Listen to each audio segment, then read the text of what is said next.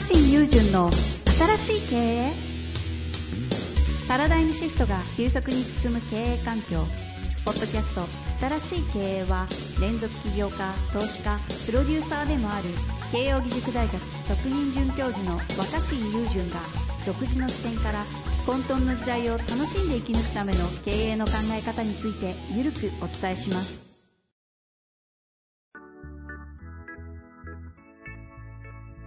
こんにちは、遠藤和樹です。若新友人の新しい経営、若新さんよろしくお願いします。お願いします。さて、今日も質問いきたいと思うんですが、今日はですね、障害福祉で働いている23歳の方からご質問いただいてます。早速いきますが、うん。テーマが成長は環境か個人の意思かというちょっと硬い感じになってますね。えー地方のある就労施設支援で働いているものです。前回の放送で成長スピード、情報の感度が遅れていると地方の人たちは思いがちだけど勘違いだと思うとおっしゃっていたことについて質問です。覚えてますかこれ？うん。え私は、そうですね。私は今の職場で上司や先輩方を見ていると、どうしても会議から仕事への改善の姿勢、思考の深さなど遅れているように見えます。私自身学生時代にベンチャー企業でインターンをしていた経験や、都市部にいる学生時代の友人が働いている様子を聞くと、仕事のスタンスの違いにギャップを感じております。自分次第とは思うものの、職場内で上司から学ぶ感覚や具体的な仕事のアドバイスをもらうことが少なく、これでいいのかともやもやしたり、モチベーションが不安定な自分がおります。インプットしないといけない情報や領域が広く感じており、すっきりしない歯がゆさを感じています。目の前の業務に集中したいのですが、この違和感の正体がつかめません。若新さん何か解消のヒントをいただけないでしょうか？よろしくお願いいたします。ということで、ただいております。うん、なるほど。うん。真面目にコメントする会があってもいいですよね、確かそうですね。今回ね、確かに地方と都市部を行き来してる若新さんからすると、地方決して遅れてないし、なんか都会から来たってだけでプラスになってるよみたいなところの話をされたんですよね。に。うん、そうだな、なんか、うん、僕、この話で思うのは、はいはい。サクッと言っちゃうと、うん。やっぱ、まあまあ、まあ、そもそも成長ってあんま数値化可視化できないから、まあ成長って何なんだっていう話なんだけど、まあ結局だからせ、まあ成長したって実感があれば成長なんだと思うけど、別に周りの人がとにかく言うことじゃなくて、まあ、この、この質問も、自分が成長してるって実感が地方だと持てないような気がするとか、あ、これはあれか、今自分がいる勤めてる場所か。自分が勤めている場所だと、なんかその、上司から与えられることだったりとか、仕事で得られることがなんかし少ない気がして、はいはい。自分は成長があんまりできてないんじゃないかという実感のってことでしょ。だから成長なんて別に自分が成長してるっていう実感があればいいと思うので、うんうん、うん。そう、そう、そういう前提でいきますね。自分が成長できてるっていう実感を持てるってことを成長としたした場合っていう。した場合。で、僕はそれでいいと思ってて、成長なんで、してるっていう実感が一番大事。で、ん。その上で大事なのは、みんなやっぱり自分が成長するために必要なものが、あの、刺激だと思ってて、あ僕はみんなが刺激だっていうふうに勘違いしてると思ってる。ああ。成長に必要なものは刺激だって思ってる人が多いんだ。まあ外的な刺激は成長を促すというのは、なんとなくうん思うと思うところありますよね。そう、だからやっぱその上司が最新のことをいろいろ教えてくれるとか、仕事が最先端のことやってるとか、いろんなこう、セミナー行って講師がいろいろこう教えてくれるとか、都会だといろんなこう交流会があってとか、情報が入ってきて、刺激が多いからなんか成長できると思ってる人が多い気がしてるんですよ。はいはいはい。まあ僕は刺激じゃないと思ってて、うん。その、なんていうのかな、なんだろ成長に必要なの。僕は刺激ではなく、僕は成長に必要なのは反応だと思ってるんです。反応。う。反応？刺激じゃなくて反応っていうのが僕の考えなんですね。ええー、どういうことですか？で、それは最近教育の世界でもリフレクションっていう言葉が注目されてるんですけど、うんうんうん。何かっていうと、何か自分が行動したり、発言したり、うん意見したり、提案したりすると、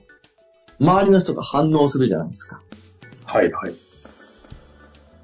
うん、つまり先生が用意したものを学ぶんじゃなくて、自分が何かやって周りの人がどう反応してくるかってことが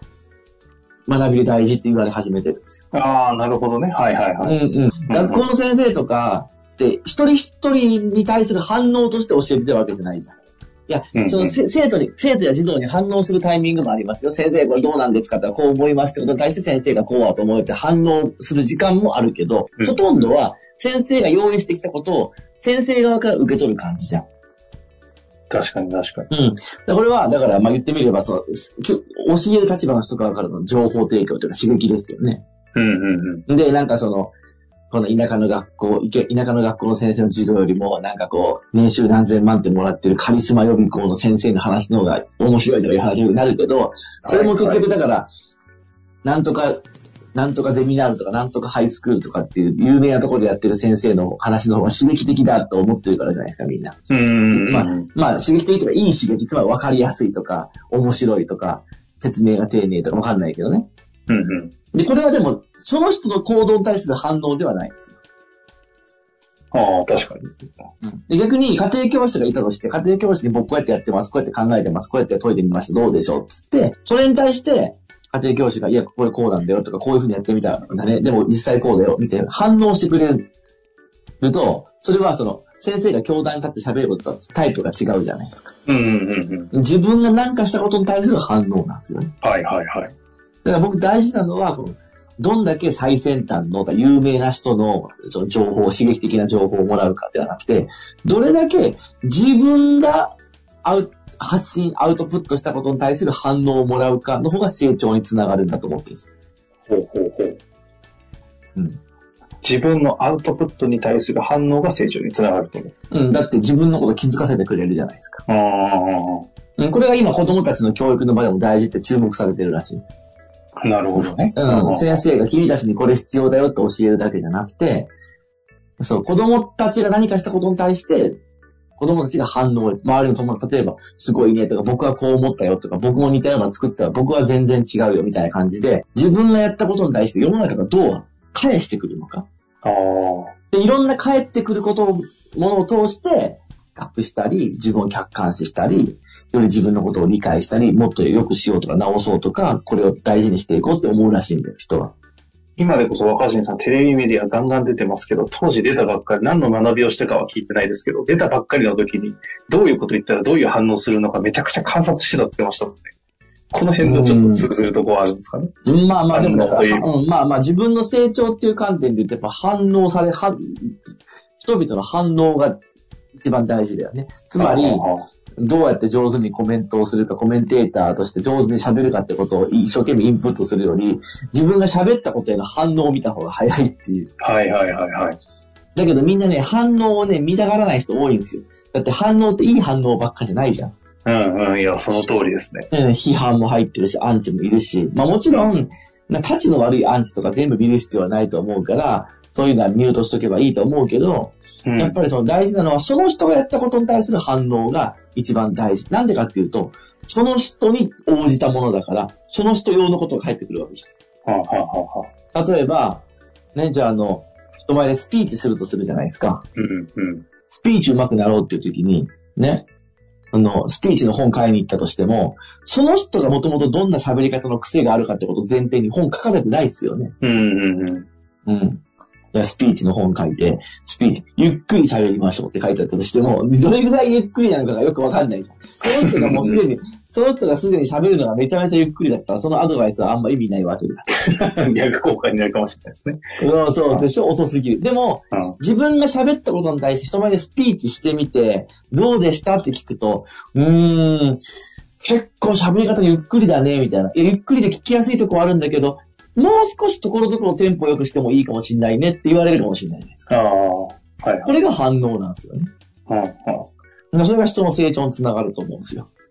確かに、本当の意味で学びって個別カスタマイズとして学ぶしかない。そうそうそうそう反応しかないですもんね。そう、だってその本とかに個別調整された情報書かれてないじゃないですか。うんうんうん。で、都会に行くといろんな刺激的な情報がって言うけど、都会って人がめちゃめちゃ生活してる人が多いから、はっきり言って個別調整されてるものはほとんどないんですよね。個別調整不可能じゃないですか。都会に住んでる人に対して。で、量が多いだけで全部最適化されてますもんね。そう。で、大企業とか有名な会社入ると、やっぱりこう仕事内容とか上司の指示とかも刺激的なんじゃないかって思うかもしれないけど、大会大会社入って同期がたくさんいたら、上司だって一人一人個別には教えてくれないわけだから、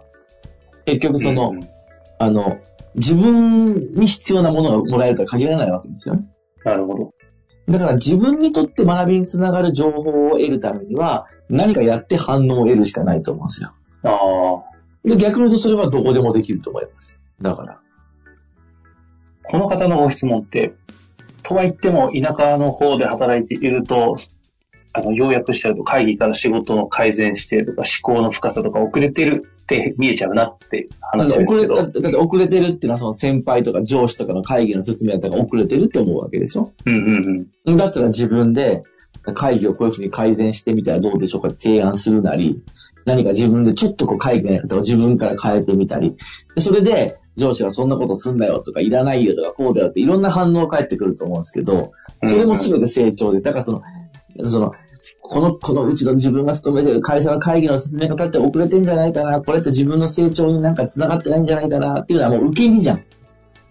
確かうん、じゃなくて、どんな場所からでも自分が行動すれば誰か反応返してくれるんで、に。うんうんうん。だから刺激よりもその反応を増やすっていうのが僕は必要だと思ってるし、まあそれを増やせればどこにいても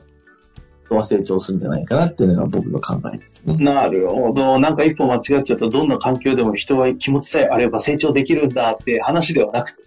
うん。どんな場所でもちゃんとアクションを起こせば反応返ってくるっていうのは確かに本当に原理原則ですよね。そうそうそう、反応を増やす。どんな職場に行っても自分がやったことに対する反応を大事にする。ちなみに何も自分から、自分からと自分の意思を持った行動をしなければ、